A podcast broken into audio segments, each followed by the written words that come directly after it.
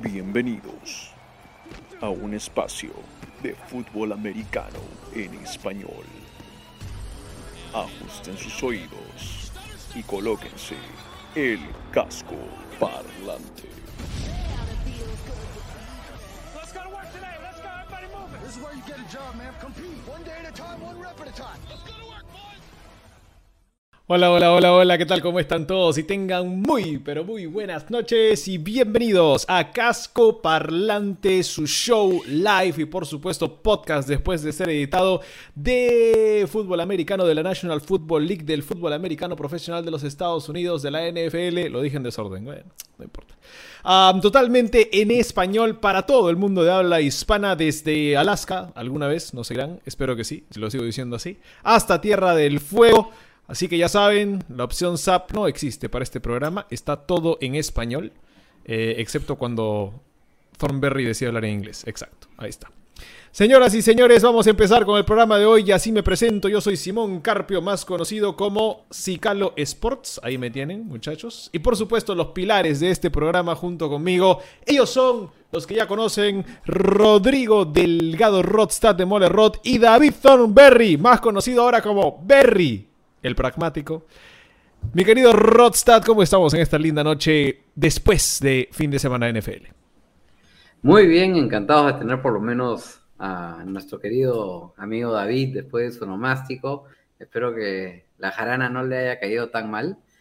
Pero lo importante, señores, es que luego de siete semanas de esta temporada, tenemos solo a cinco equipos con una o ninguna derrota. Y todos son de la NFC.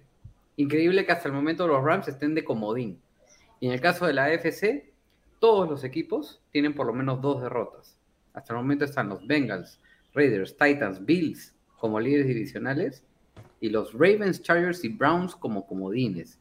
Increíble que equipos como los Steelers, los Chiefs y los Colts hoy estén afuera de postemporada. Un dato así rapidito, interesante.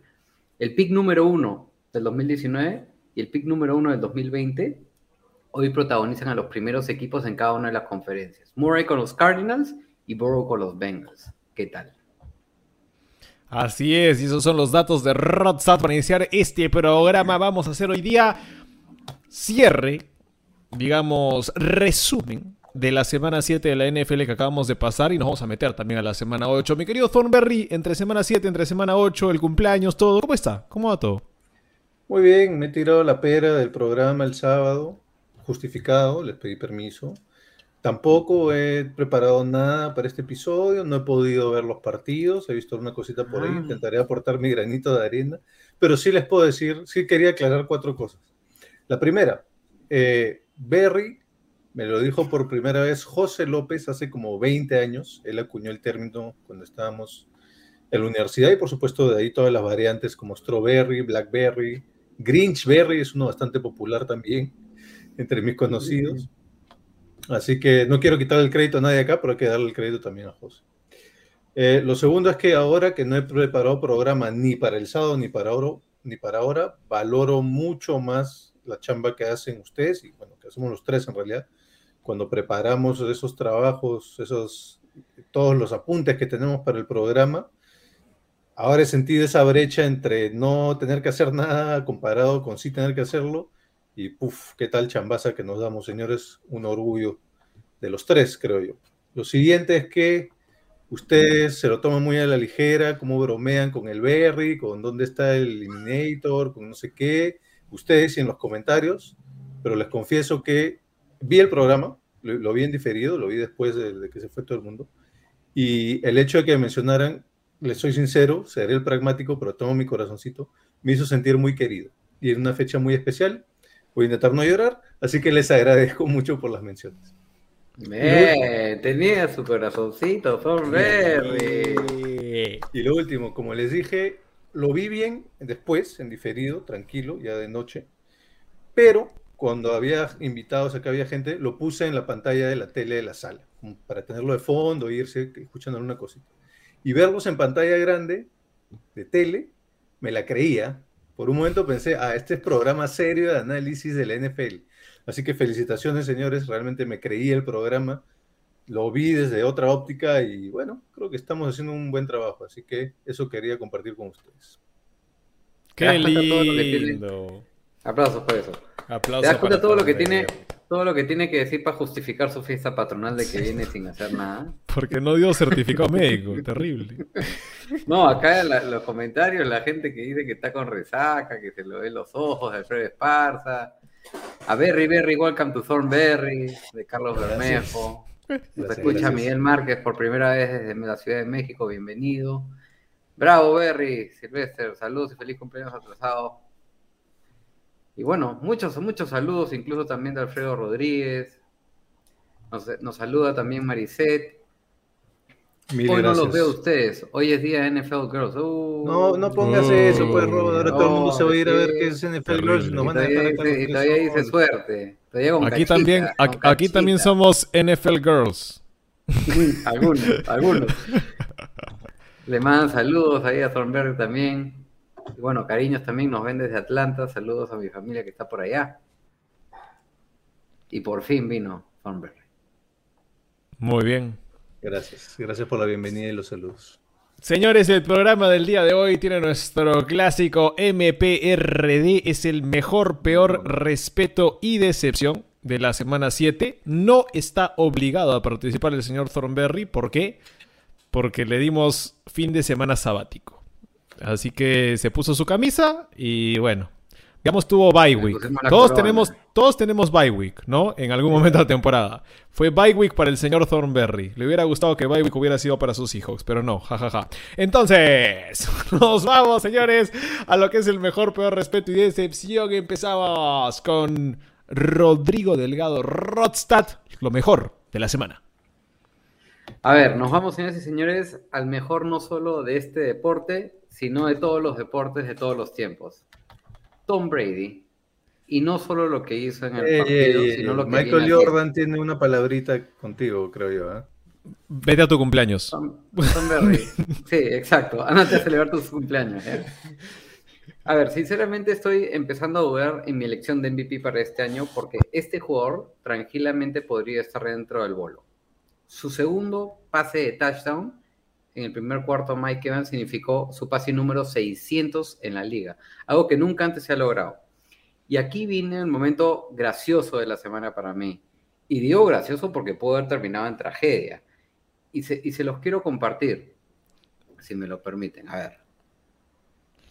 En este pase de touchdown se ve claramente que, que, bueno, este, Mike Evans, muy emocionado por su touchdown, celebra con el equipo, él se, hace su flexión y toda la nota, a Brady lo saludan, eh, ¿no? Gran, gran logro. ¿Y qué hace Mike Evans? Entrega el balón a un fanático. Y después le dicen, oye, es el pase 600. Ah, pero lo dejé. Tuvieron que pedirle el balón de nuevo al fanático y lograr algún arreglo ahí para que se quede tranquilo. Ahora, voy a poner otro video, que es la transmisión en vivo, en el cual dicen qué, qué es lo que pactaron o arreglaron con este, este fanático para que se quede tranquilo. Antes de que pases el video, gracioso- todo esto es cortesía de CBS. Este material no es nuestro. es. Así es. Este material no es nuestro, cortesía de CBS. Gracias CBS. CBS Cares. Ahora, lo gracioso de este video es que después que la reportera dice lo que se pactó, los dos comentarios, la respuesta de los comentaristas en vivo no tiene precio, escúchenla. Y si no sé hablar inglés. Bay official went over and he said, What can I give you? So he gave him another game ball and then promised him some sort of signed jersey. They're going to figure it out after it's all over today, Jim. That's a bad deal. It is. That is a terrible deal.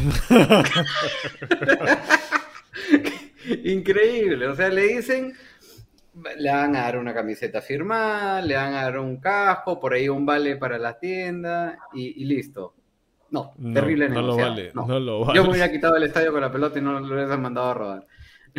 Pero, pero bueno, cerramos el paréntesis. Y entonces, eh, sobre ese momento, eh, el caso es que Tom Brady sigue batiendo récords. Es el mejor de todos los tiempos, nos sigue impresionando con lo que viene haciendo. Y creo que esa es la diferencia entre un jugador que juega presionado para competir y uno que juega disfrutando del deporte. No lanzó para una cantidad astronómica de yardas, 211, pero anotó cuatro pases de touchdown y todos en la primera mitad. Es la octava vez en su carrera que hace esto. Y empató por otro lado Brees en tener su partido 37, con cuatro o más pases de touchdown desde 1950. Ahora, en lo que da de la temporada, Brady lleva 15 pases de touchdown y ninguna intercepción en la zona rosa, roja esta temporada. Oye, oye, ¿cómo que la zona rosa? Tranquilo, tranquilo. es la mayor cantidad de pases de touchdown sin una intercepción en la zona roja. Brady está 10 y 0 contra cuervas novatos desde el 2014. Su última derrota, ¿saben contra quién fue? En el 2013. Uh, uh, no me acuerdo. Gino Smith y los Jets, que ahora está en los Seahawks. Claramente destrozaron a los Bears 38-3 y es la primera vez en su historia que inician la temporada 6-1 los Bucks. Este fue el quinto enfrentamiento desde el 50 entre un quarterback de Michigan y uno de Ohio State. Los de Michigan están 4 y 1 en estos enfrentamientos. Así es, ¿ah? y la primera vez que enfrenta a Brady a un quarterback de Ohio State, increíble, porque uno pensaría que habría más quarterbacks de Ohio State en la NFL, pero no, la mayoría son de Michigan, en verdad. Cosa rara. Eh, dijiste que pudo haber terminado en tragedia. ¿Por qué pudo haber terminado Claro, pues, porque si no recuperaban ese balón. Porque pudo haber sido intercepción en la zona rosa. No, y catastrófico en la interna en ese equipo. La relación entre Brady y Evans se hubiera ido por un tacho. Y Eso olvídate que le hubiera mandado otro pase de touchdown. ¿Y si Evans lo hizo a propósito? No. Si Evans realmente no, se lleva bien con Brady, oye, escúchame. Mira, ¿Ah? te voy a decir ¿Ah? una cosa. Los récords que ha batido Brady este año, ¿no? En, lo, en, la, en las cantidades de yard y demás, Brady lo toma muy a la ligera. No lo celebra. Es bien perfil bajo. Y en este, en esta sesión, claro, él tenía en la mente que era el pase 600, pero, pero no, lo, no lo proyecta, no, no lo difunde. Y, y, y, eso, perdón. No le hagas caso, es metecizaña. Claro, y eso es lo que, no, no, pero espérate, voy a lo que lo hace un gran deportista. El acto de grandeza de Brady al final del partido. Se acercó a saludar de manera muy afectuosa a un niño que había vencido el cáncer cerebral. Tenía un cartel en el cual decía, Tom Brady me ayudó a, batir el cáncer, se acercó, lo saludó, le dio una gorra y el niño no podía más con las lágrimas. Y esas son las escenas finales del partido. Le entregó sus guantes también. O sea, créeme que el, fanático que le devolvieron la pelota debe estar asadazo. Y, y tengo su nombre, ¿ah? Por cierto, ¿ah? ¿Qué clase se lo vas a mandar una gorra? Byron Kennedy fue, fue este, popular al día siguiente. El palomilla de la semana. Ok. Sí, bueno, hubo, mucho en ese partido y todo fue casi de, Tom Brady. Me gustó, me gustó Rota, estuvo lindo. Thornberry, ¿algo ha preparado usted para mejor? ¿Algo que le haya gustado esta semana de lo poquito que vio, además del programa, claramente? No, todo lo bonito ya lo dije en mi introducción. Cumplí un año más y sigo vivo, lo cual ya, es bastante. Perfecto. Besito para usted. Señores, vamos con mi mejor de la semana y como saben, además de que Thornberry bota mis besos, uh, veremos qué pasa en el futuro. Uh, ¿Cuál vamos con la... es la pregunta? ¿Cuál Thornberry? También. Picadito de la semana, de lo mejor de la semana, muchachos, a ver si les gusta. Primero, mejor anotación de la semana. Tuve que elegir claramente, y sí, estoy de acuerdo con Alberto G. Franco. Creo que hemos nacido de, en el mismo momento con Alberto G. Hemos, estado muy de acuerdo en varias cosas. La semana pasada me sorprendió y esta semana dijo, lo mejor, el pase de touchdown de Derrick Henry. Pues sí, señores, el pase de touchdown de Derrick Henry fue la mejor anotación de la semana. Una jugada de gol donde los Titans están atacando, tratando de anotar sobre los Chiefs y Derrick Henry dice, voy a hacer finta de acarreo en snap directo y en vez de acarrear voy a hacer un saltito y el clásico pase de touchdown me parece que fue a Pruitt, me parece que fue a Pruitt en la zona de anotación y por eso fue, señores, así uno de los touchdowns que tuvieron los Titans destrozaron a los Chiefs. La mejor anotación, Henry a Pruitt. La mejor jugada que también terminó en anotación, pero creo que fue la más creativa dentro de las ofensivas, se la doy a mis New England Patriots. ¿Y por qué? Cuando juegas contra los Jets te permites hacer estupideces. Entonces, lo que hicieron los Patriots fue una doble reversible a Kendrick Bourne Kendrick Bourne lanzó un pase de touchdown a Nelson Aguilar. Si no lo vieron, búsquenlo. La jugada es increíble porque nunca debió haber sucedido. O sea, cualquier equipo normal hubiera atrapado a Bourne en el backfield, no lo hubiera dejado lanzar el pase, Aguilar no hubiera atrapado el pase porque tiene manos de mantequilla, cualquier cosa. Pero para los Patriots sí funcionó. Pase de touchdown del ex 49er Kendrick Bourne a Nelson Aguilar, el ex Raider. Así que una conexión ex San Francisco, Oakland. Ah, bonito, bonito. Em, mejor atrapada. Y esto va muy dentro de mi corazón porque yo, yo sé lo que es no saber atrapar el balón bien y seguramente Daniel Jones también ya atrapó. Atrapó un pase increíble. El pase fue de Dante Pettis, reversible en los Giants, pase increíble sobre toda la defensa y de repente Daniel Jones, que mide cuánto, 6'2, 6'4, debe medir su 6'4, ¿no? Se tiró un salto que yo pensé que era basquetbolista y la atrapa con una mano, de ahí la curruca con la segunda y se la guarda y dije, ¿what? ¿Qué acaba de pasar? La atrapada de, Daniel Jones fue muy buena, fue increíble. Así que le doy la mejor atrapada de la semana. Lo más gracioso de la semana. Esto recién ha pasado esta semana. Hay un nuevo jugador en el Washington Football Team. El nuevo jugador del Washington Football Team es un pateador, señores. Y lo crean o no, su nombre es Chris Blewett. Blewett. ¿Ok? Para los que no saben qué significa Bluet en español, es como la jodió. Esa es la manera más fácil de ponerla, ¿no? Como que la fregó, ¿ya? Su apellido literalmente es Chris la fregó, ¿no? Chris la fregó. Ese es, ese es el nuevo pateador del Washington Football Team. Falló una patada, por cierto. ¿Ah? Y, el, y el comentarista dijo, yo no lo dije, yo no lo dije, pero bueno, Chris la fregó, ¿no? Eso fue de lo mejor, lo más gracioso de la semana. Y le doy premio al gordito de la semana. No tan gordito, es en verdad de la consistencia Thornberry. Más allá de que ya, lo, ya le celebramos el cumpleaños a, a Berry. Hubo un jugador tan grande como Berry el día de hoy en el campo de juego y fue para los New Orleans Saints partidazo de Mario Davis. Partidazo. Probablemente el mejor jugador de la semana fuera de, Tom Brady fue de Mario Davis. Se jugó un partido impecable. En esta sí saco las estadísticas. Tuvo 7 tacleadas solo, 10 en total, 2 capturas, 4 tacleadas para pérdida. Demolió la ofensiva de los Seahawks y además casi se lleva una intercepción y casi se lleva de vuelta hasta la anotación al final del partido. Y por poquito no lo hizo. De Mario Davis, en verdad, mejor jugador defensivo de la semana y por eso parte de los gorditos, mejor gordito de la semana. Ahora, ¿te terminaste? Sí, esos son todos los mejorcitos. No, me, lancé porque me lancé porque Thornberry no está, ¿no? Había, que cumplir. Perfecto.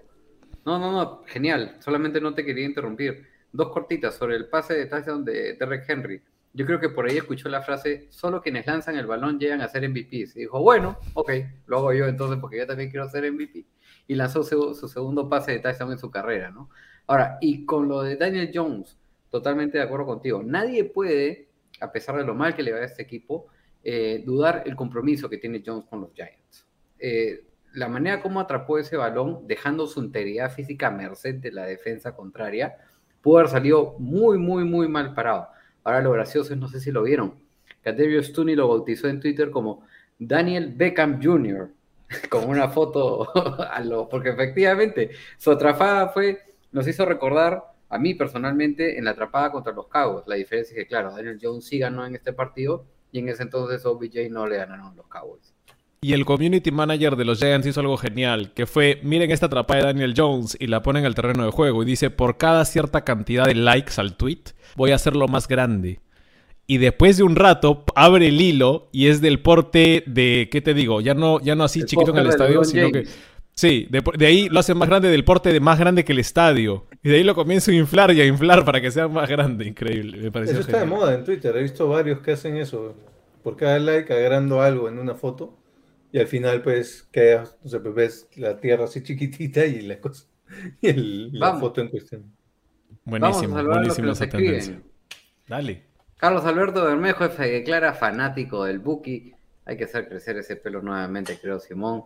Ya está. En serio, Shanahan, ¿hasta cuándo? ¿Y el anillo para cuándo? Oiga. Hmm, sigue, sigue resentido.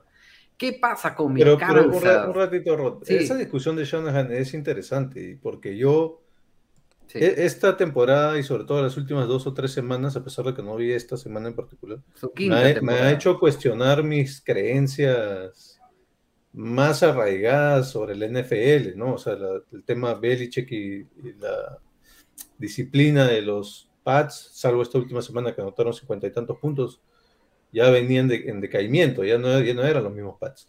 Yo No hasta ahora pensaba que Shanahan era un muy buen técnico. Bueno, nada que hacer con las lesiones también, ¿no? Em, pensaba que. ¿Qué más teníamos? Tenía algún otro ejemplo por ahí. que ahorita- Ah, bueno, los Chiefs.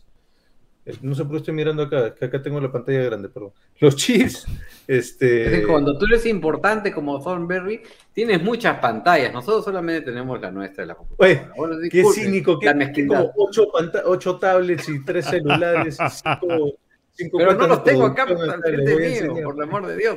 Te compraste el arito de luz. Oye, no seas cínico. Thornberry, ya, este es para el show, por favor. ya te No- puse en no evidencia en, en Facebook, ya te puse en evidencia. Está bro. mostrando los trapitos, ah, terrible. Sí, Dios mío. Bueno, volvamos a los comentarios, Alfonso.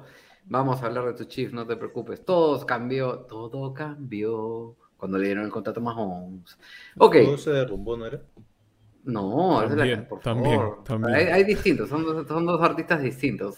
A ver, eh, bueno, a pesar de la resaca de Thornberry, muy mal si no preparas el programa Berry. Muy mal. Mejor Muy no mal. vengas. Este, a ver. ¿A quién le eh, invitó? a- Miguel, ¿Quién te invitó a ti a este programa? No, sé- no sé, no sé. Si no te gusta, no lo digas, pues. ya. Yo sé que no, yo lo invité, por favor, respeta a mis invitados. Ah, Yo sé que Thornberry razón, lloró por los razón. Seahawks. Mentira, Thornberry. Un gusto tenerte de vuelta. grande. Ah, Siempre franeleando. No, Ah, Carlos tiene razón. Va a estar en mi peor de la, de la semana. Ahí está, y ahorita va a venir, ahorita va a venir. Álvaro Castro nos, nos ve después de tiempo, ha estado un poco estresado con su trabajo, pero ya se enganchó con nosotros nuevamente. Bienvenido, Álvaro. Elvina Ramos, un saludo para ti también. Debe estar feliz con la victoria de los Packers. Erika Colán debe estar súper contenta con la victoria y el invicto de sus Cardinals. Eh, bueno, Alberto también le mandamos saludos que está de acuerdo con Simón, está ahí jugando el- al tiki-taka. Eh, Brady acaba de lograr el primer récord en ganar 6-1 en la historia de los Bucks. Así es, efectivamente, lo mencionamos. Saludos a Lilix. Buenas noches, amigos. Saludos de la Ciudad de México. ¿Quién creen que le quite el invicto a los Cardinals? Una pregunta que ya hemos tratado en, en episodios pasados. ¿Podrán ser los Packers? ¿Podrán ser los Cowboys? Vamos a ver. Packers no. Jan Chandubi uh, sorprendiendo el partidazo de Berners. Ya, sí, pero regresa No. Nick Chap esta semana. No, pues ya. Fue- fue Consejo Eso Fantasy, es lo que ¿ah? pasa cuando no miras el corto de Consejo de Fantasy, donde claramente dijimos de Ernest Johnson y dimos la explicación. Así que Y por eso David. Thornberry hoy día tiene las bolas naranjas. una nomás. Recuerden que un domingo cualquiera puede ganar, claro que sí. Esta es la, te- la- la temporada más parejita y lo he mencionado en programas anteriores que he visto hasta el momento y eso es lo bonito de este deporte. Simón, Eh, ojo, yo casi nunca preparo el programa, solo que no se dan cuenta. y con Vamos. ese comentario vamos a lo peor. Vamos a lo peor de la semana, señoras y señores. Y ahí empiezo yo, porque el señor Thornberry no sé si tiene peor de la semana. Lo dejaremos Sí, al tengo, final. sí, sí. Ah, bueno, si tiene, si tiene que hable, hable, por favor, lance. Él, él tiene, que- él tiene que iniciar el peor. Él es el, el- iba a decir el Padrino, el padrino de lo peor. Ese es un apodo. Padrino de lo peor. Adelante. Bueno, el partido que sí pude ver con tranquilidad y prácticamente completo fue el de ayer de lunes por la noche de mis desgraciados Seahawks contra, bueno, tampoco tan buenos Saints y al margen de que fue el peor partido de la semana, fue el peor partido de Monday Night de lo que va de la temporada. Hasta ahora habíamos estado teniendo partidos de Monday Night muy buenos y este ha sido el peor de todos. Eh, puntaje bajísimo, errores tontos. Realmente los Seahawks regalaron ese partido. Nadie ganó este partido. Todos perdimos en este partido. Así que eh, los Seahawks pudieron haber este, mantenido el resultado, creo yo, pero penalidades tontas, goles de campo fallados, dos. Horrible, horrible partido y fue justo el que pude ver. Así que para mí, lo peor de la semana, este Monday Night Football, el peor de lo que va de la temporada. No quiso decir eso, no lo escuches. A mí me gustó el partido del Monday Night, me encantó. pero bueno, Defensivo, cosas defensivo. Sí, sí, ya- esos son los que a mí me gustan, los que te golpean Claro, por porque- la cara. Porque tú no eres fan de los Seahawks y no tienes que ver un tiroteo entre Gino Smith y, y Jamie Winston.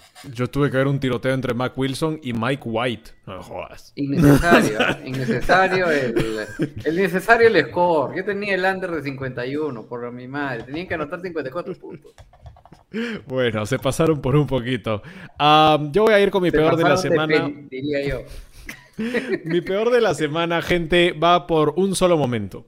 Y yo ya he sido fan y en verdad apoyador confeso de una de las estrellas, si no la más grande estrella de la liga hoy en día, que es Patrick Mahomes, el quarterback de los Chiefs de Kansas City. No. Y hubo un momento, hubo un Ay. momento muy grande, muy importante en el partido contra los Titans, que para mí fue lo peor de la semana. Porque particularmente sentía, uno, que nuestra liga de Dynasty de casco parlante, participamos con otras diferentes podcasts y ligas eh, en una liga de, de Fantasy Dynasty, eh, se iba al diablo, porque, porque teníamos a Mahomes. Uno. Dos, y más importante, que tal vez la más grande joven estrella de la liga podía tener un momento que quiebre su carrera. Y es la jugada en la cual capturan a Mahomes y en el momento de capturarlo, él, en su vehemencia y honestamente error propio, trata de lanzar el balón ya cayéndose. Y eso hace de que vaya a tratar de tapar el lanzamiento, me parece que fue Simmons, y termina dándole con la rodilla directamente en el casco cuando está cayendo Mahomes y suelta la pelota, cae hacia el suelo y los ojos los enfocan totalmente cerrada la toma y da miedo. Y da más miedo que no se levante. Y da más miedo que vayan a atenderlo y tengan que levantarlo. Y cuando se levanta, claramente, claramente algo está mal. Y que lo tengan que ayudar hasta llegar hasta la línea de banda. Ese momento, para la que es la cara de la NFL del futuro, o muchos piensan eso, como Patrick Mahomes, es terrible para la NFL, para el negocio, para los que nos gusta ver un coreback así de creativo, así de imponente, con el tal vez el brazo más fuerte de la liga, uno de los más fuertes, y uno de los equipos que viene siendo interesante, más allá de que esta temporada han tenido una mala temporada. Ese momento para mí fue lo peor de la semana. Y gracias a Dios por ahora no ha pasado a peores. Eh, por ahora el reporte parece ser de que lo llevaron a la tiendita hicieron las pruebas de contusión, no pasó nada malo, pero para mí ese momento pudo haber sido el peor de la temporada, por nada no lo fue, así que eso es lo peor de la semana, Roto. Quiero complementar lo que mencionabas del Dynasty. Pat Mahomes nos hizo 6.74 puntos en ese partido. Para que tengan contexto, jugamos contra Tom Brady, que hizo 24.44. Y este partido lo perdimos. Hicimos 76 puntos y el rival hizo 143. Saludos a toda la gente que juega Dynasty con nosotros. Rick Saludos Ronalds. Este fue Rick Ronalds, por si acaso. Sí, saludos a todos los que juegan contra nosotros porque sí o sí se llevan una victoria semana a semana. Eh, efectivamente, el momento que describe Simón, típico momento en el cual uno siente la sangre fría, ese friecito que te recorre por el cuerpo de nervios al ver ese golpe. Hasta el la zona segundo rosa. que ya recibe, el segundo que ya recibe Mahomes, me acuerdo del de contra los Browns en los playoffs del, del año pasado. Y, y sí. Ahora, mi peor, voy a darles un peor un poco distinto de un, un- un tema en particular que me llamó mucho la atención. Y fue la eficiencia del Washington Football Team en la zona roja contra los Packers. Empezaron el partido bien dándole batalla eh, a Green Bay, ya que en la primera posesión de juego empataron el partido a 7. Pero lo hecho durante la segunda mitad y en la zona roja fue sinceramente para llorar ya que de haber convertido y anotado en todas las veces que estuvieron ahí, podían quizás hasta ganar el partido. Miren, avanzaron gran cantidad de yardas en la segunda mitad, 290 yardas, pero solo anotaron 3 puntos. Simplemente no supieron cómo anotarles. Paso a explicarles a lo que me refiero. En la segunda mitad Washington estuvo eh, y desperdició la oportunidad de anotar creo que tres veces en las que estuvo en la zona roja. En la primera posesión de juego del tercer cuarto iba en tercer y gol desde la yarda 3. Henneke tenía todo servido para entrar a la zona de anotación caminando. Y por obra y magia, de no sabemos por qué, decide deslizarse antes de entrar y se queda corto en la yarda 1. Entonces, naturalmente, en cuarto y gol tienen que arriesgarse y no lograron anotar el touchdown. En la segunda posición, eh, cuarta y dos, desde la yarda 3. Pase incompleto para Ricky Seals Jones. Y ojo que ahí el resultado estaba 21-7. Si anotaban esas dos posesiones, el partido hubiese estado empatado. Y en el cuarto cuarto, Washington iba perdiendo por 17. Tercera y 8 desde la yarda 12. Heineken lanza un pase que es interceptado en la zona de anotación. Y ahí ya tienen tres posesiones que sí eran touchdown. Washington podría estar arriba en el marcador 28-24. Sin duda alguna, un equipo que no puede aprovechar sus chances para anotar, no puede ganar partidos y para su na- fanaticada eso es un insulto. Mi peor de la semana va a ir para ellos. Totalmente de acuerdo. Felicidades, Rod. Ya entendiste la diferencia entre posiciones y posesiones. Muy bien. A ver, vamos a los comentarios, por favor, mi querido. ¿Qué dice la gente?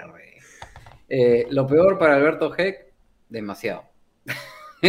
para Jean-Pierre Fernal, Capropollo. Capropollo, Capropolo. Eh, José López- Crapópolo. Crapópolo. Uh, ok, ok. Salió el. Sí se dan cuenta que no prepara el programa, qué raro. Nadie dijo nada. Sí, nos damos cuenta. Simón, pero somos educados.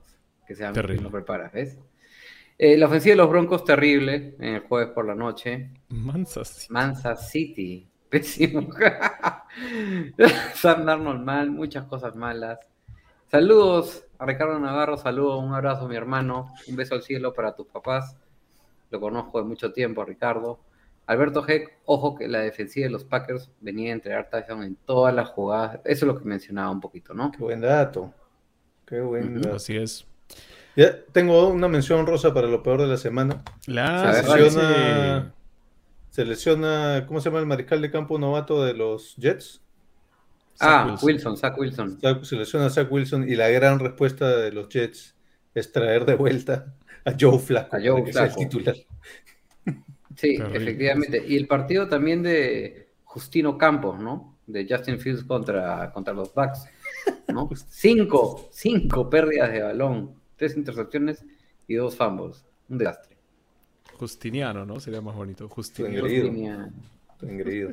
Sí, me engreído porque en la previa dije que, que, que muy a pesar de que lo iban a perder, tenía que aprovechar pues para soltar el brazo, pues aprovechando esa secundaria que estaba un poco débil, pero ni eso pudieron hacer. No, Parte pero de la Rod, culpa, la línea ofensiva. Sí, sí. Lo No, te quiero dar crédito, Rod, porque de acá de los tres, tú eres el, el que menos miedo a la innovación tiene. Tú eres el, el que se adelanta a las cosas. Este, Simón y yo somos un poco más conser- conservadores y necesitamos esperar. Entonces, claro, eso hace que muchas veces te quemes, Lions, por ejemplo, o Giants, Sí, pero no, muchas veces también tienes razón. Tú fuiste el, primer, en prim- el primero en subirte a los Bills, el, de acá digo nosotros, ¿no? El primero en subirte a los Bills, el primero en subirte a los Browns, el primero en salirte de los Pats, el primero en salirte de los Chiefs. Así que tienes tu crédito también, hay que valorar eso. Y, y vamos a ver si por ahí logro la de los Steelers también. Veremos, también te veremos. saliste de los Steelers. Pero sí, claro, hay un tiene- montón en los cuales me doy, me doy contra la pared, claro, y feo.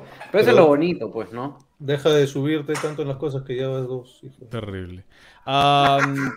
Bueno, les cuento. También hay algo que tiene Rod y hacemos preproducción del programa y hablamos siempre de los respetos. Y me pareció muy gracioso esto, porque yo tenía un respeto muy específico.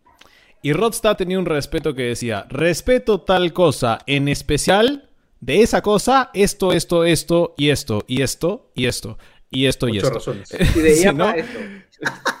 Entonces, yo sin decirle, me voy a robar una pequeña cosa Dale, de su dale. respeto, que es mi respeto. Y es lo siguiente. Dale, dale, dale. En el partido de Bengals contra Bengals, y sí, yo los quise elegir, pero no sé, alguna parte dentro de mí dijo no lo hagas y perdí, perdí feo.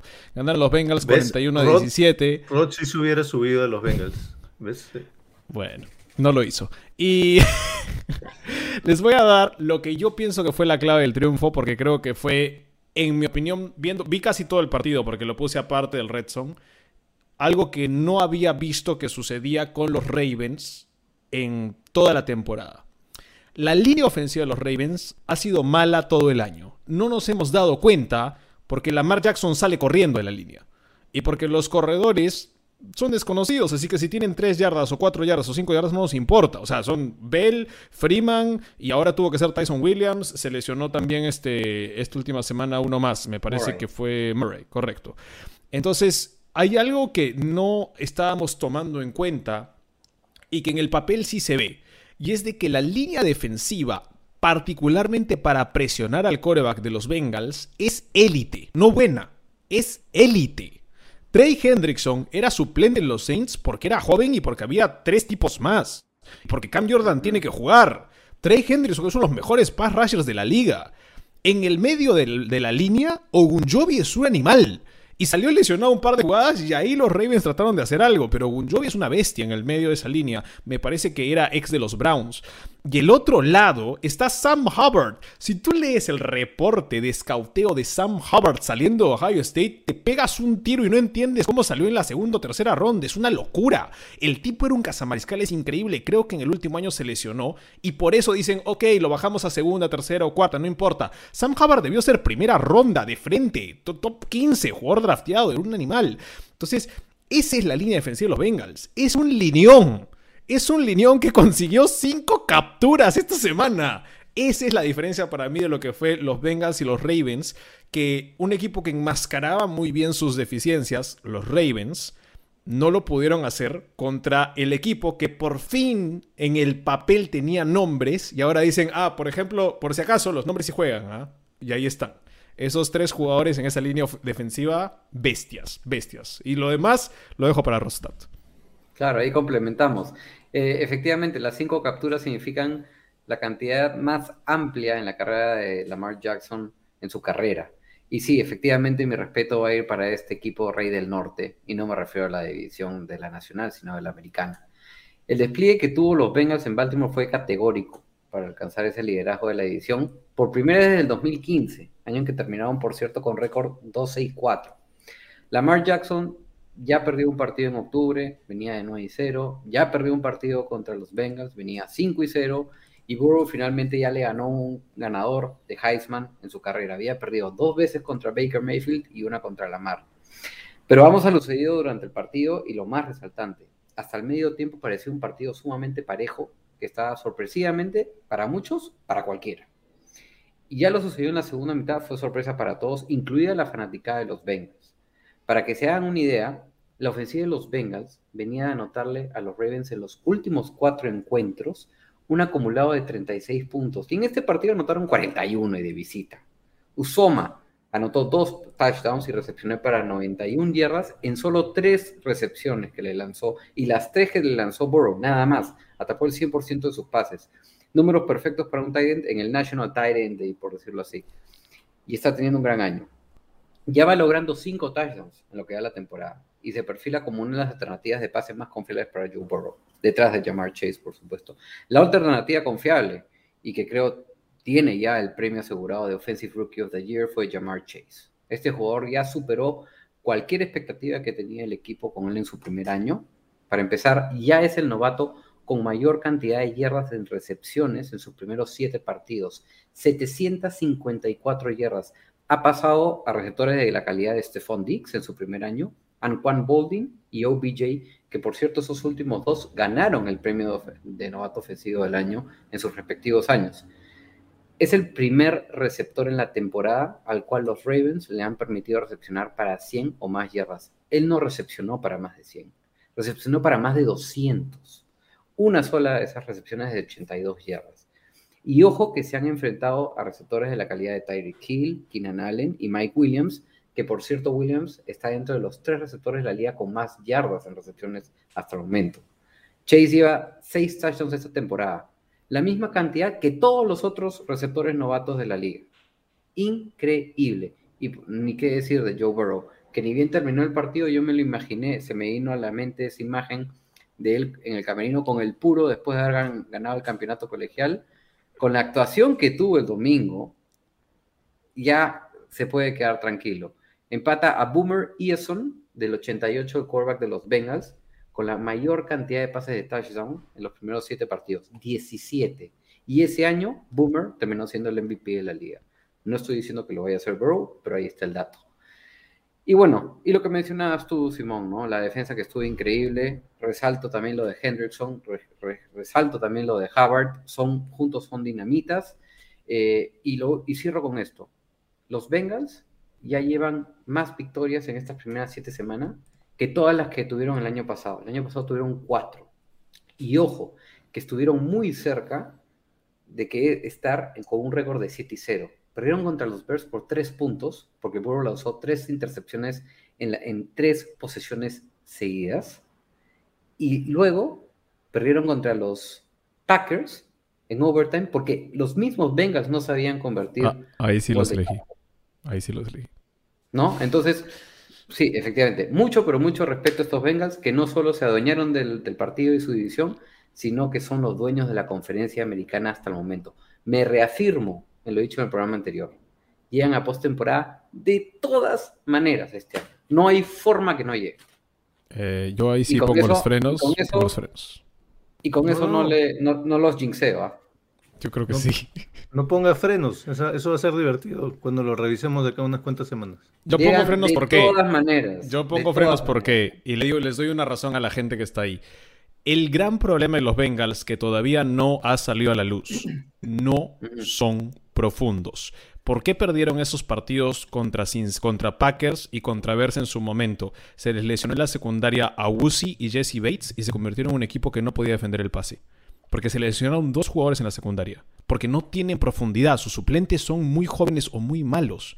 Ese es el único problema que tienen. Se les va un jugador de la línea defensiva. Te he mencionado tres. Se les va uno tienen alguito para suplirlo, pero no es un equipo tremendamente profundo. Y es más, ofensivamente se les fue Carman y, y Hill no era lo mismo y ahora ha vuelto Carman y no saben todavía quién elegir de guardia derecho.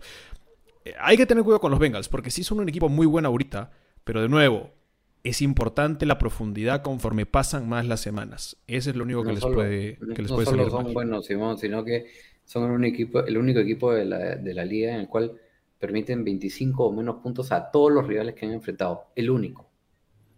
Esperemos de que sean así. Yo, yo quiero, porque son la Cenicienta este año, claramente. Creo que no hay mejor Cenicienta que los Bengals ahorita, pero sí hay que tener cuidado con las lesiones. Eh, la NFL está llena de ellas todos los años, lo, lo sabemos muy bien. Thornberry, ¿algún respeto ha traído usted? ¿Ha traído, ha traído usted algo? ¿A quién quiere respetar? si quiere usted faltar el respeto a alguien también, lo hace todos los programas, hágalo. Ya está, ya, le falté el respeto a Miguel, a Rod, a ti como siempre, ya, es suficiente falta de respeto. No, bueno, de casualidad, de, casualidad por ahí vi un pase lateral, eh, digamos, no planificado, pero voluntario de Travis Kelsey en el partido, que funcionó. Y me quedé pensando no, no pretendo que la NFL, o sea, yo entiendo por qué un entrenador cuando inculca los fundamentos del fútbol americano, nunca te va, a pedir que hagas un pase lateral, porque la idea es ganar yardas. y, la más pequeña yardita que ganes o que pierdas puede ser la diferencia en el partido. Eso lo sabemos. Sin embargo, sí me gustaría ver un poquito, sí creo que hay un lugar, hay que hallar un equilibrio, no pretendo que el fútbol americano se vuelva un rugby, en donde constantemente estés pasando hacia atrás y todos ataquen en bloque, no pretendo eso, pero sí creo que podemos hallar un pequeño eh, equilibrio donde haya más de eso. Y sospecho que esa podría ser la siguiente, no sé cuándo, pero sospecho que esa podría ser la siguiente revolución de estos entrenadores recontra innovadores que buscan sacar esas ineficiencias y explotarlas. Sospecho que los pases laterales podrían ser, porque yo sí veo un lugarcito muy específico para sacar ventajas con pases laterales. Ya hemos visto algunas cositas, pero creo que hay más por explotar ahí. Ahí le quería dar respeto a Travis Kelsey porque me abrió a mí un poquito esa, esa visión que no le había estado pensando. Y con esa, y con esa mención de jugadas innovadoras, yo quiero lanzar mi mención honrosa de respeto para los Lions y sus equipos especiales en particular. Luego de ir arriba en el marcador 7 y 0, mandarse con un onside kick en la patada de despeja y hacer dos fintas de patadas de despeje exitosas en cuarta oportunidad en calidad de visita. Eso es faltarle respeto. Eso es falta Eso es falta de respeto y se merecen más bien mucho respeto a ellos. Ojo que los Lions se complicaron el partido a los Rams casi todo el partido, ¿ah? Hasta el inicio del último cuarto estaban arriba 19-17. ¿Y que sabes cuál es el problema? O sea, los Lions y el entrenador sí se merecen respeto, sí tienen esa hambre, esa ambición, pero volvemos a lo de años anteriores y lo dijo Simón hace dos semares. Jared Goff, por Dios, no, no, no, no, no cuadra ese, toda esa ambición, esa innovación, ese, esa rebeldía deportiva que tienen los Lions, no cuadra con la figura de que tu mariscal de campo sea Goff. Creo que ahí tienen que encontrar la manera de hacer un, un corte. Mira, no, no, no, no empezó mal, pero sí el, su, su día terminó en un desastre. La última jugada es intercepción. Golpe de Aaron Donald hacia él, intercepción de Jalen Ramsey. Se acabó el partido. En la zona de anotación, creo, ¿no? Y, Sí, y honestamente, hay que decir, para mí fue como que en el previo del partido se juntaron los entrenadores de los Lions y dijeron, ok, ¿cómo le vamos a ganar a los Rams? Y uno dijo, un milagro, ok, hagamos milagros. Y comenzaron a hacer lo que sea por tratar de avanzar. O sea, en realidad hicieron lo que normalmente hace Sean McVay, ¿no? Como la canción, ¿cómo es la canción? Le, le hacía a ella lo que le hacía contigo, no sé qué cosa. Bueno, como la canción le estaban haciendo a Sean McVay. ¿Qué cosa? No es muy fuerte, lo siento. no Ha es estado, fuerte ha esa estado canción. escuchando reggaetón en su cumpleaños, dice. Está metiéndose a la sí, onda urbana. claramente, claramente. No, y lo más, lo más Si chistoso. no le contesto, partido- si no le contesto, Si no le contesto, se desespera. Esa. claro, pienso, piensa que con ella estoy haciéndole lo que le hacía a ella. ¿Ves? Ahí está. ¡Efe! ¡Bravo! Reggaetón de. Terry. ¿Quién decía que no cantaba? ¿Quién decía que no cantaba? Cuidado, Daddy Yankee, J Balvin. La siguiente semana, Bad Bunny. Ahora, ahora lo, lo- lo curioso de ese partido es, ustedes saben pues cómo cuando inicia el tercer cuarto hay un reportero en cada lado del bando, ¿no? Entonces como Sí. que es la típica de el mensaje del coach, ¿no? Para empezar la segunda mitad. Y cuando fueron con lo de los Lions, ojo que los Lions habían hecho el onside kick y una finta de patada de despeje. Entonces la reportera le dice a Dan Campbell, "Va- ¿van a haber más jugadas así especiales? Y él simplemente se rió. Y después en la primera posición viene este otra finta de patada de despeje. De frente, Sí. ¿no? No sé. El el imagino- Bad Berry, mire ese comentario. Ya lo bautizaron ya como reggaetonero, ya. No es Bad Bunny, es Bad Berry. Me imagino a, a Rodstad de entrenador y vienen a entrevistarlo al inicio del tercer cuarto. Coach, ¿y qué opina? Y, y Rod hablando, coach, ya terminó el partido, ya, ya, ya, ya, basta. ya Qué se- rico. Con este, con... Respeto para el que encontró los correos de Gru, de Gopi, Dios, era un antes y después para mis Raiders. Bueno, sí, efectivamente creo que, le- que les, hi- les hizo bien porque van ganando dos partidos seguidos. Ese Vamos a comentario de ver. Los Raiders se desinflan en las segundas partes. Cuidado. Ese comentario de Miguel, Conforme muy pasa, bueno, muy acertado. claro, ¿no? Después de que lo votas, le dice quién te invitó y toda la nota, ¿no? ¿Es el mismo? Ah. Ah, Entonces no, entonces es horrible el comentario. Los no, pobres no, van a estar muy bien estudiados. Respeto, la Sí, victoria de los Packers sobre los Bengals toma más valor dos semanas después. Así es. Respeto para Carson Wentz. Efectivamente, ese equipo viene mejorando. Carson Wentz, increíble, dos partidos seguidos y no ha lanzado ni una intercepción. Raro en él. Bueno, significado ¿Cómo, de que le está yendo cómo, Dos partidos seguidos. Los últimos dos partidos no ha lanzado ni una intercepción Carson Wentz. Falso. O sea, No, se consideró fumble. sí, por interpretación, por interpretación. Pero no me molestes, esa es una intercepción. Bueno, sí, eso fue horrible. Bueno, Fíjate fue, Quéjate con los oficiales de la NFL. fue la jugada fea de la Jackson semana. está cada vez más escauteado. Y es lo que pasa con Mahomes y además no tienen línea ofensiva. No es falta de respeto, es arriesgar por ser un equipo débil y muy bueno para el espectáculo. ¿De acuerdo? Liliana Ramos, iniciaron con todos los Lions, efectivamente. Y Alfredo nos deja una pregunta. ¿Tanking entre Lions, Dolphins y Texans? Solo Texans. Lions no, por el entrenador. Claramente Sí, no. no. es Sí. el tipo de entrenador que tanquea. Y Dolphins están persiguiendo a. Deshaun Watson, así que eso Así no. es. Yo te digo, los Dolphins quisieron ganarlo. No lo ganaron por milagro de Cristo, pero, No, pero y, quisieron y ganarlo. Tua jugó un buen partido. Eh, eh, Para eh. mí jugó un buen partido. ¿Ves? Oye, Rod ahí- se sube primero, se subió primero a Tua, se subió primero a Justin Fields. A Tua no te subas. A mí no me te- parece que hizo un Te mal quedas partido. chato si te subes encima de Tua. No, no, no. No, el que se queda chato es él por mi peso. Este. ¡Wow! Algo, algo, ya me olvidé que les iba a decir, les iba a decir algo. Por- ah, por ahí se, se- no sé si ustedes, ¿qué opinan de esa, ese rumoreo de que de Sean Watson puede ir a los Panthers? No sé, dicen de que los Panthers y los pues. Dolphins, ¿no? Son los equipos que están ahí detrás tocando la puerta, ¿no? Puchi, ¿por qué no están por ahí los pero- 49ers? Yo no entiendo cómo los Jets no están ahí poniendo la casa por la ventana. No me importa que haya Oye, ¿qué drafteado a Zach fue, Wilson. ¿Qué fue de Pete Carroll y Cam Newton? Espero Nada. que nada, por favor. Nada, no nada. Me quedo Y con Gino Smith, dice. O sea, honestamente, de los suplentes de la liga, Gino no es de los peores. Hay que ser sincero. No es de los peores. Peor de la semana el boxeo entre Metcalf y Latimore, a menos que le jale el box. Sí, se dieron de a golpes el lunes por la noche. Fuerte, fuerte. Fue una batalla que Metcalf ganó. ¿Por qué? Porque Metcalf empezaba con los golpes, Latimore respondía. ¿Quién pierde? El que responde, perdía Latimore. Pero al final, en la segunda parte, les metieron una charla a Latimore como de 5 minutos en el sideline, en la banda. Le dijeron, ya, te dejas de cosas. No me importa si te pega, te recuerda a tu mamá o a toda tu familia. ¿Ah? Calladito. Oh. Y de ahí se quedó Pensá. calladito. Y jugó mejor. Vamos a Señoras, vamos. con el vamos.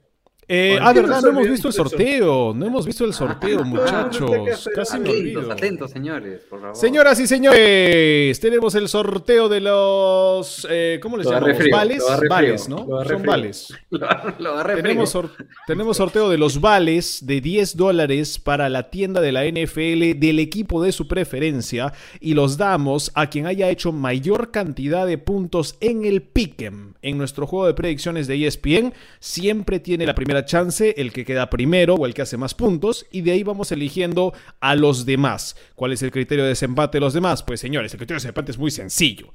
Es de que quien hace mayor cantidad de puntos en el partido lunes por la noche, si tú aciertas en esa preguntita que está al final de todos los picks, si es que estás más cerca, quedas, por ejemplo, como Roger Hurtado en el segundo lugar delante de los demás. Tendrías más chances. Bueno, primero, solamente hay una persona que hizo 120 puntos esta semana que acertó 12 partidos, lo es increíble, porque nadie pensó en la historia que iban a salir así los resultados. Así que si está Gianfranco Chandubí, Jan Chandubí, si Jan Chandubí se encuentra en los comentarios, puede poner en este momento, ojo, en este momento un emoji de un tigre. ¿Por qué? Porque no hay bengalís, no hay bengalís. Así que emoji de un tigre, no importa si es la carita o el tigre completo, emoji de un tigre Jan Chandubí tienes hasta que eh, yo termine de dar unas menciones honrosas de respeto. Si lo colocas, eh, bueno, ya, qué veloz, veloz. Veloz, me puso el bengalí. Es más, yo no lo tenía, salió un bengalí. ¿Eso Magnífico. Parece un sapo? Es una mezcla de sapo, sapo venenoso, ¿no? Es un. No, pero me da risa Carlos este, Bermejo porque de frente pone el fuego. Carlos, no, no, todo lo- no todas las semanas es el mismo emoji, por si acaso. Claro, Y segundo y más importante, tú no quedaste primero en los picks, o sea, no estás ni en los primeros, ¿qué? No estás ni en los primeros siete. No, o sea, por favor. Eh, bueno, lo ha ganado, lo ha ganado y no hay nada. Lo ha ganado Jan Chandubí Velázquez. Gianfranco Chandubí Velázquez se lleva entonces gift card. Se lleva gift card Gianfranco Chandubí Velázquez de 10 dólares de su equipo de preferencia. Jan, recuérdanos, ¿cuál es tu equipo, Jan Chandubí? Los Philadelphia Eagles. Creo. Y ya ganó la primera semana, si mal no recuerdo. No, no, no, Joaquín Dionisio ganó la primera semana. Ah, Joaquín. Ah, y creo que ya. Jan Chandubí, no sé de qué equipo es. Creo. Creo que es de los Niners, ¿ah? A ver, Jan, Jan, a ver, recuérdanos de qué equipo eres. comentarios. Brown. Browns. ¡Eh! ¡Aplauso para los Browns! No, tiene que ser desde hace varios años que eres hincha No, ese está equipo, muy no bien, déjalo, hombre. Señoras y señores, entonces.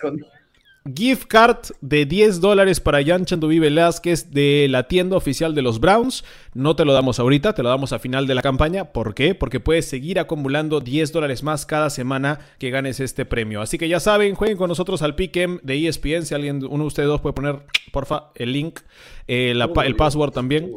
Eh, para que jueguen con nosotros el juego de predicciones. Todas las semanas jugamos. Hay ganadores todas las semanas. Mientras mejor aciertes, más chances tienes de ganar, como lo acaba de hacer Jan Chandubi.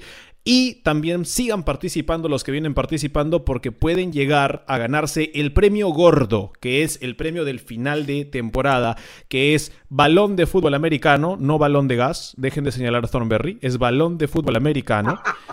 Y el segundo premio es gorro del equipo de su preferencia, una gorra bien bonita, original, perfecta. ¿ah? Así que ya saben, ahí están los links y ahí están los passwords. Ahora yo voy a dar mis menciones honrosas de respeto, no, no me dejaron terminar. Bueno, les digo, algunos respetitos. Eh, se dio reporte en el Washington Football Team que Antonio Gibson venía jugando ya seis semanas de la temporada con un hueso roto en la canilla. Yo no puedo moverme de mi cama con un hueso roto en el meñique. El hombre jugó fútbol americano a todo dar siete semanas seguidas con hueso roto en la canilla. Y recibía golpes todos los días. Yo no entiendo. Respetazo para Antonio Gibson. Respeto para Nick Folk, pateador de los, de los Patriots. Llegó a 300 goles de campo. Solo 35 pateadores en la historia han logrado esa cifra. Saludos para Nick Folk que está metiéndose en la historia.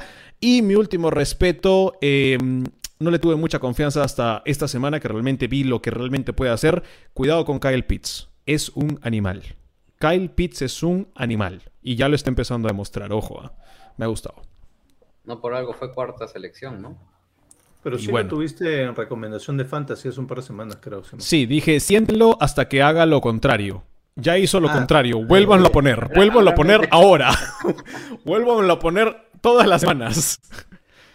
No, lo gracioso es que tú recomendaste que lo sienten y ahí mismo lo agarraste. Sapo.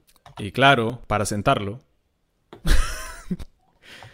Señoras y señores, vamos con las decepciones de esta semana 7. Rodstad, ¿qué te decepcionó esta semana? A ver, voy con, con lo de Alfonso Esparza, ¿no? Eh, Ya lo que sucede con los Chiefs hasta el momento creo que pasa de ser decepcionante a preocupante. Eh, ya no solo tenemos que preocuparnos de la defensa, sino que creo que sinceramente también tenemos que preocuparnos por el lado ofensivo. Yo no sé sinceramente si puedo volver a elegirlos con confianza y la tranquilidad que les tenía antes. ¿Quién sabrá qué les pasa a los Chiefs que anotaron la menor cantidad de puntos en este partido en sus últimas nueve temporadas, desde el 2012? Tres puntitos. Y los tres fueron en la, en la segunda mitad. En la parte defensiva sabemos un poco qué ofrece este equipo. Nada. Últimos en puntos y yardas totales permitidas. En yardas por jugada y en primeras oportunidades permitidas. Y penúltimos en yardas aéreas permitidas y en yardas por tierra permitidas. Este equipo viene permitiendo al rival tres o más touchdowns en seis de sus últimos siete partidos, algo que no sucedía desde el 2002. Ya estamos hablando casi hace 20 años. En la previa, Simón resaltó lo bueno que hacían en la parte ofensiva, pero no sé qué demonios les pasó en este partido. Anotaron solo tres puntos, como les digo. A los Titans solo les bastó atacar en la primera mitad para ganar el partido. No metieron ningún punto en la segunda mitad. Los Chiefs no anotaban 10 o menos puntos en un partido con Mahomes desde el 2017. Y desde el 2018 los Chiefs no entregan el balón más de 18 veces durante una temporada. Ya llevan 17 en 7 semanas. Mahomes iba una o más intercepción en los últimos 6 partidos. Marca máxima en su carrera. Y primera vez en su carrera que lanza para menos de 250 yardas o que no anota un pase de touchdown. Por ahí decían, Derrick Henry metió más pases de touchdown que Mahomes esta semana. Sí, señores, aunque no lo crean, es verdad. No solo eso, sino que los Chiefs no lo habían, a, a los Chiefs no los habían blanqueado en el marcador en una primera mitad desde el 2016. Hacen 82 partidos. Sinceramente, este equipo de los Chiefs necesitan una intervención quirúrgica de inmediato, porque de lo contrario, sí va a suceder lo que decía hace dos capítulos atrás y que todos me tildaban de loco. Los Chiefs, señores, se pueden quedar fuera de postemporada. Quizás, quizás de haber sabido que Andy Reid estaba con un récord de 2 y 9 en su carrera contra los Titans, por ahí que les daba un poquito más de confianza a los Titans para este partido. Les comentaba que saltaba de un equipo a otro antes de la previa. Finalmente me fui por los Chiefs, al igual que todos nosotros. Los Chiefs inician la temporada con un récord de 3 y 4, el peor inicio desde el 2015. Y, y es que en parte esto sucede porque les permiten a sus rivales anotar demasiados puntos. He sacado una estadística muy buena y que me llamó mucho la atención. Los Chiefs son el cuarto equipo de la liga esta temporada con más partidos en los que han ido perdiendo por 12 o más puntos. Tienen cuatro partidos.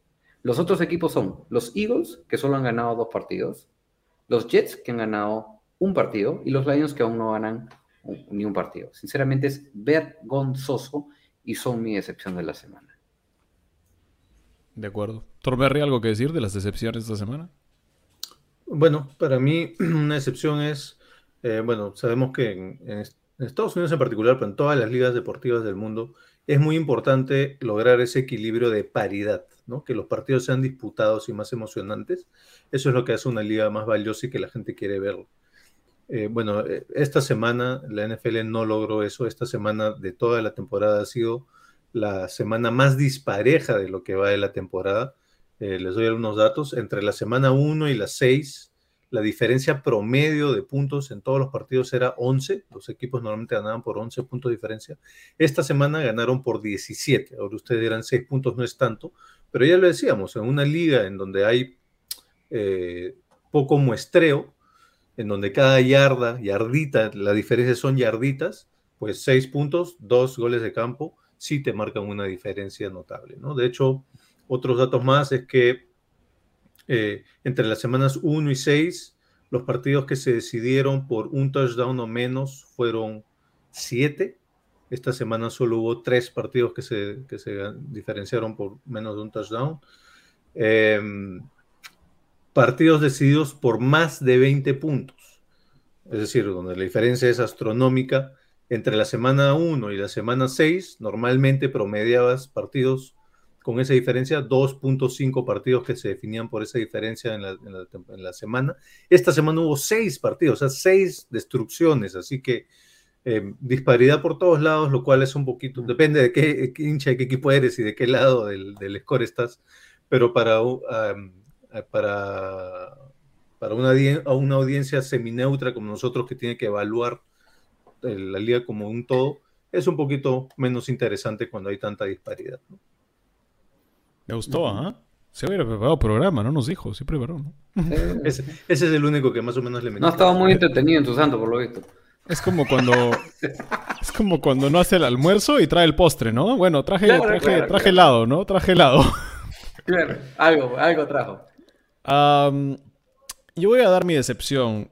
Y mi decepción va a ser no sé si una verdadera decepción, pero para mí fue decepcionante. Y es cómo manejas tu coreback cuando está jugando mal en la NFL. Y ustedes me van a decir con cuál están de acuerdo y con cuál no. Tua Tagovailoa no jugó bien. Y la prueba de que no jugó bien es que en la primera mitad llegaron hasta la zona de anotación, estaban para ganar el partido en la primera mitad para sacar una ventaja ya de dos anotaciones, y Tua lanza una intercepción en, dentro de la zona de anotación. Y más adelante en el partido, Tú avanza de nuevo hasta la zona roja de los Falcons y vuelve a lanzar otra intercepción. Sí, al final lanza un touchdown y bueno, al final Matt Ryan hace lo que hace Matt Ryan. Pero Tua no jugó bien. En las situaciones en las que tenía que anotar su equipo, no lo ayudó, lo perjudicó. ¿Y sabes qué hizo Brian Flores? No lo sacó y esperó hasta el último drive y dijo, el último drive es tuyo, tú ganas el partido. Y Tua llegó, hizo lo que tenía que hacer, anotaron, y sí, de ahí le dieron la chance a Matt Ryan y se jugó tal vez el mejor drive de, todo el, de toda la semana, Matt Ryan en su último drive con los Falcons, tremendo. Pero Brian Flores dijo, tú, tú eres mi coreback y sabes que aunque yo esté buscando a Deshaun Watson y de ahí te diga que no, tú ganas este partido o no lo gana nadie. Los Panthers tenían 11 minutos en el reloj del último cuarto, perdían por dos anotaciones y aún así, después de que Darnold había jugado un partido tan malo como el de Tua, Marrul dijo, ¿sabes qué, Sam? Sal y entra PJ Walker. ¿Entra quién? ¿Entra PJ Walker a lanzar una intercepción? ¿A correr porque no sabe lanzar? Porque es un coreback mucho más corredor que lanzador que tiene, sí, sorpresa de que es una especie de pésimo Jalen Hurts, porque ni siquiera es mal Jalen Hurts, es un pésimo Jalen Hurts. Y, tú decides que Darnold, ¿qué? Lo sacas y le dices, no, ya sabes que te veo, te veo cansado, te veo viendo fantasmas. No, nos vemos la próxima semana. Esa es la diferencia en cómo manejas a tu coreback. Y a tu coreback joven. A tu coreback que no tiene muchos años. A tu coreback que recién está empezando. Darnold, ¿cuántos partidos tienen los Panthers? ¿Cinco? ¿Seis? Creo que o sea, estoy de acuerdo con lo que está diciendo, Simón, pero creo que hay que agregarle el factor que acabas de decir al final, ¿no? Hay una tendencia hoy en día que a los novatos, y bueno, y de segundo año Tua, que Tua, este es el segundo año de Tua, creo, el segundo, sí, y el tercero de Arnold. No, ¿cuántos años tiene Darnold? No, tiene más. Darnold, viene en el draft de Baker Mayfield, de esos cuatro años, ¿verdad? Cuatro, cuatro. Bueno, ya, lo que decíamos, su segundo año. Eh, es que un momento es su segundo año, pero acuérdate que el primer año lo tuvo trunco también empezó tarde y luego se lesionó. Entonces, hay esta tendencia que el jugador joven de primer año y segundo año lo dejas que comete errores. Lo hemos visto con todos los rookies este año. De hecho, di algún dato por ahí hace unas semanas de todas las intercepciones. Y lo dejas que juegue y que aprenda y que se juegue. Y esa es la expectativa hoy en día para un, rookie. La expectativa para un Darnold es distinto. Tú lo has traído como solución. Tú no lo has traído como, ah, vamos a intentar que se adapte, etc. La diferencia es esta. Darnold nunca había jugado en este equipo. Tua tuvo todo un año sobre los Dolphins. Darnold viene ahora, tiene seis partidos. y la gran diferencia es que Darnold vino de la mayor disfuncionalidad que existe en toda la NFL, los New York Jets. Mayor equipo desastre, como dicen Dumpster Fire, literalmente un basurero en fuego, y de ahí lo traes y dices, ok, vamos a jugar bien, vamos a jugar buena defensa, ok, estás jugando un mal partido, pero estás contra los Giants, que no son la panacea, está bajo solamente dos anotaciones, solo tiene que anotar dos veces. ¿Tú en verdad crees que PJ Walker te da más chances de ganar partido? Porque justamente por lo que acabas de decir, lo traen con la expectativa es mucho menos paciencia para un Darnold. Tú dices, ya, te estoy dando todo lo que no tenías en los Jets. Tienes que rendir rápido, no te voy a tener... Y bueno, y tienes toda la razón en la otra evaluación es, ya, y Walker sí, pero probablemente, bueno, lo otro que no sabemos es evalúas la fortaleza mental de tu mariscal de campo. Yo digo esto. Rule tiene claro Creo que Rule no se rindió. Para mí, Rule rinde el partido al sacar a Darnold. Porque es, es- es un tema de quién te puede ganar el partido. PJ Walker no te puede ganar el partido. Esa es la verdad. Darnold no podía, tal vez no podía, pero tal vez sí. Y tenías que ver en ese momento, dejándolo en el partido, quién es tu coreback. ¿Qué has traído? ¿Has traído un tipo que se va a derrumbar en esos últimos dos touchdowns que necesitas? ¿O vas a traer un tipo que en verdad al menos te anota uno, te anota uno y un gol de campo y te la juega, pero ya le quitas toda la confianza al sexto Eso. partido? Para mí ese es el impacto más importante. ¿Qué pasa después? ¿Lo sacaste? Esa, esa, ¿Qué le estás haciendo a a Darnold para, el, para lo que viene después? Eso sí es lo más preocupante. esa, esa palabra, esa es la, la clave, efectivamente, y es la razón por la cual yo apoyo a Brian Flores en el caso de Tua. Es quitarle la Estoy confianza. seguro que Brian Flores va a poder dormir tranquilo sabiendo que tiene tu apoyo. No, no, no, no, no, no, pero es un poco lo- lo- a lo que quería fundamentar pues mi opinión sobre el tema de respecto a Tua. Yo creo que está bien que no lo hayas sacado después de las dos intercepciones, lo sacas y lo matas. Y aparte no es que, vamos, tengas tanta profundidad en el, en el cuerpo de quarterback, tienes a Jacoby Brissett que ya demostró un poco lo que puede hacer cuando Tua estaba lesionado. Pero no, no es... No es Esa era mi otra diferencia, Rod. O sea, Sí. Flores pudo haber dicho, eh, ya, meto a Jacoby. ¿Por qué? Ya ganó. Es más, ya ganó partidos. Eh, bueno, tú a, tú a dos interacciones, meta a Jacoby. Pero, no, pero es que escúchame, no le puedes cortar... en cambio, Matt Rule metió un PJ Walker que no No, claro, totalmente. Y quizás... ¿Se lesionó quizás- Waddle? Me pareció leer ¿Ah? que se lesionó Waddle. ¿Se lesionó Jalen Waddle? Sí, se lesionó Jalen Waddle. Waddle viene- pero viene eh, salió y volvió a entrar. Volvió a entrar Sí. después. Ah, ya, porque Pero- creo que Rod lo tenía de recomendación, ya le iba, lo iba a bautizar como, no, lo iba a bautizar como lesionator, pero no. Tranquilo, tranquilo. Ese es a- a- acá abajo. Este, este. Eh, bueno.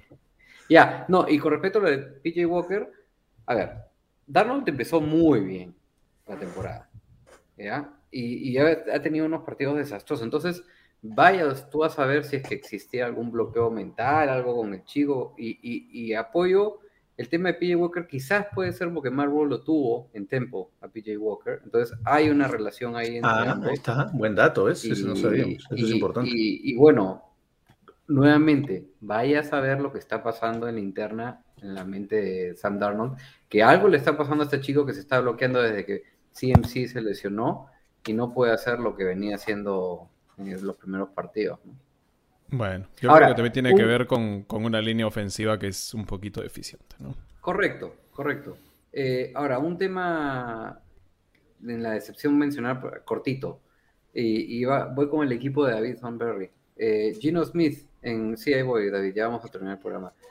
Gino Smith no va a poder ganar partidos si es que no aprovecha las mejores armas que tiene en el equipo. Y me refiero a Tyler Lockett y a TK Metcalf.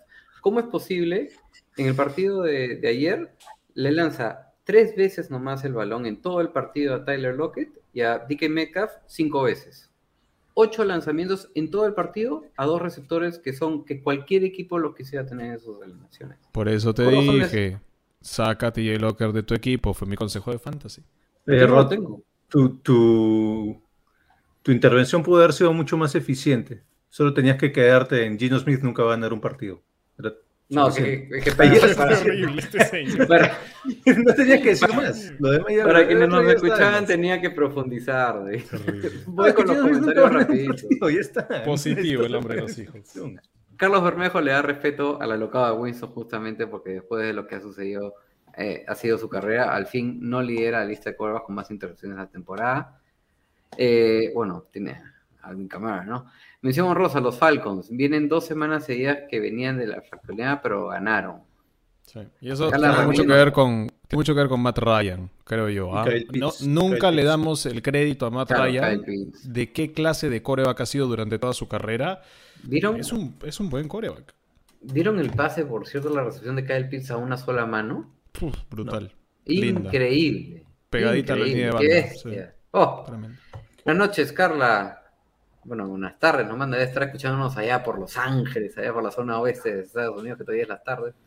Eh, dispareja, pero de manera inesperada. Dos o tres partidos que fueron un poco lo que tú mencionabas, David, ¿no? Sí, La paridad en, en los partidos de esta semana.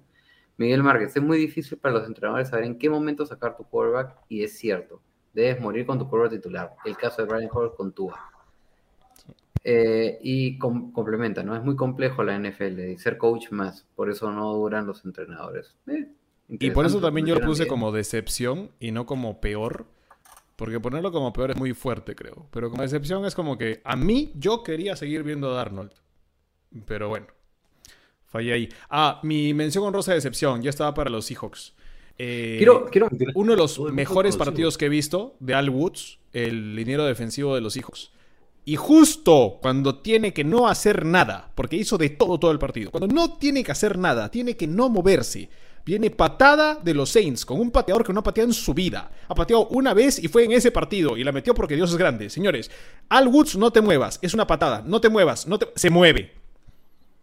Y claro, ¿qué pasa? Le da primero y 10 a los Saints y los Saints siguen avanzando y de ahí anotan y se comen todo el reloj. Y eso, esa cosita que hizo Al Woods, para mí fue la gran diferencia entre una patada de 40 y pico, que la pudo haber fallado el chico, contra una de 33, que es un punto extra. Entonces, dos Al Woods, en el decepción de la semana, ¿no?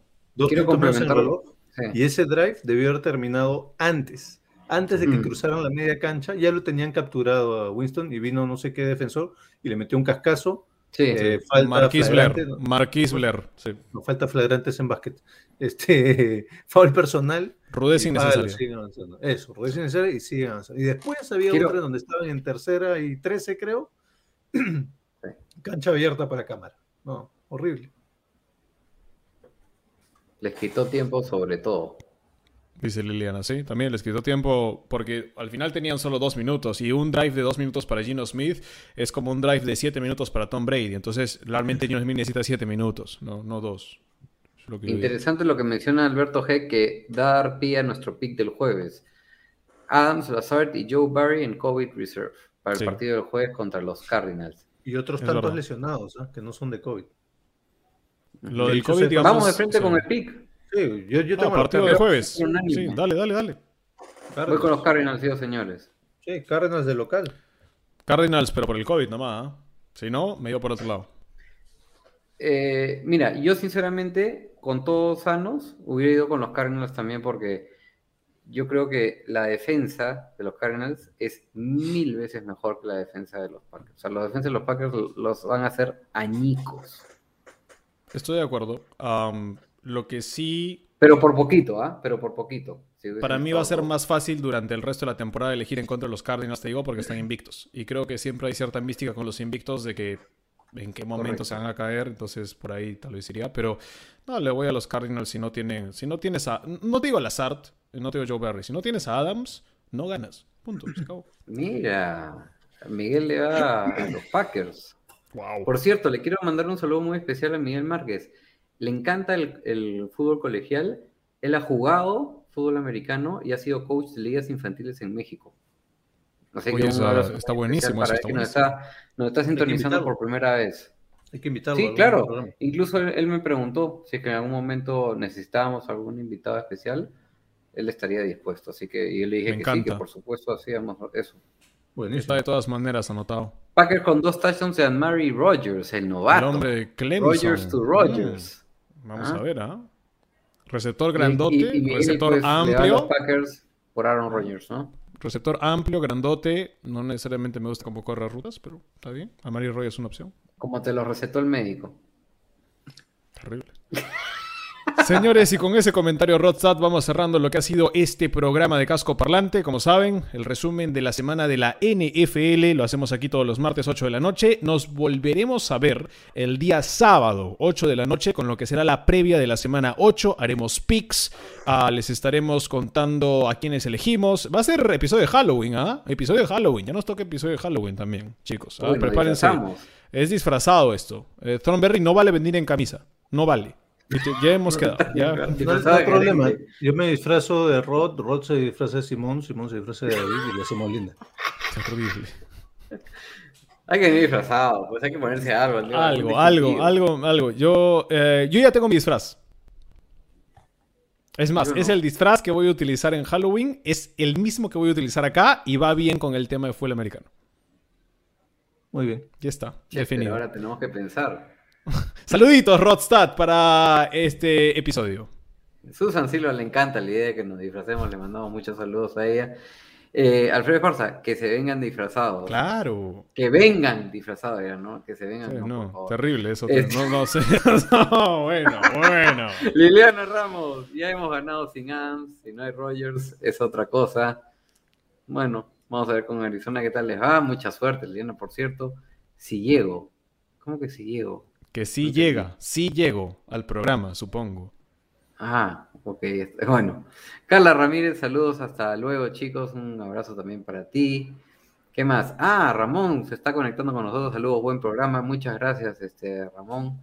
Carlos Bermejo Simón se va a disfrazar de balón desinflado. Uh. Yo soy el balón inflado, tú eres el balón desinflado. Ay, Claro. No, estaba feliz porque le ganó. Berry de un racimo de uvas. Ahí está. ¿Cómo, cómo sería eso? Pensé que ya estaban disfrazados. dice. Oh. Estamos disfrazados de gente que piensa que puede ser un programa del NFL. Y yo me voy a disfrazar de un diagrama estadístico, Dios mío. Ya me sacará un gráfico lineal, va a ser mi cara. Ahí está. Unos se vienen en disfraz y otro responde que si llega, no mal leen. Terribles muchachos. Bueno, eh, eso ha sido todo por hoy. En verdad, gracias por estar con nosotros, por la buena onda, por las bromas. No se pierdan el episodio de Halloween, va a ser este sábado 8 de la noche. Mañana salen nuestras recomendaciones de fantasy, siempre un poquito tarde, mediodía más o menos, o tal vez en la tarde los, lo votamos. Eh, son malísimas, igual véanlas, para que hagan lo contrario. Y ponemos nuestras recomendaciones de apuestas temprano el domingo para que no nos perdamos tampoco de ningún datito eh, que pueda salir de algún lesionado de último segundo. Eh, nada más, ¿no? Eh, saluditos, Thornberry. ¿Usted no va a mandar saludos a nadie? No, ya le mandaron saludos de cumpleaños, ya no manda nunca más. Así. muy bien. Suficiente. A él le tienen Ah. que mandar saludos, no a él mandar saludos. Exacto. Saludan. Saludos a mi técnico de mm, una empresa de cable, televisión Que te regalaron el internet. e internet de España, que funciona en el país donde estamos, en Perú, ya saben cuál es. Eh, gracias por venir y darme fibra óptica. No creo que exista fibra Ah. óptica en el Perú, pero gracias. Al menos me dieron más velocidad y ya no se corta. Bueno, yo no puedo agradecerles porque a mí se me sigue cortando. ¿eh? Pero con ocho pantallas. Oh. Terrible. Y bueno, un saludo muy especial, por supuesto, a todos los que nos han escuchado, a todos los que nos han sintonizado, en especial a aquellos por primera vez como Miguel Márquez. Los queremos mucho. Un poco David ya eh, comentó en su respeto la chamba que nos hacemos y la hacemos siempre por ustedes y para ustedes. Chao, Eh, gente. saludos, al, saludos a la hermana de Thornberry. Chao. ¡Vamos!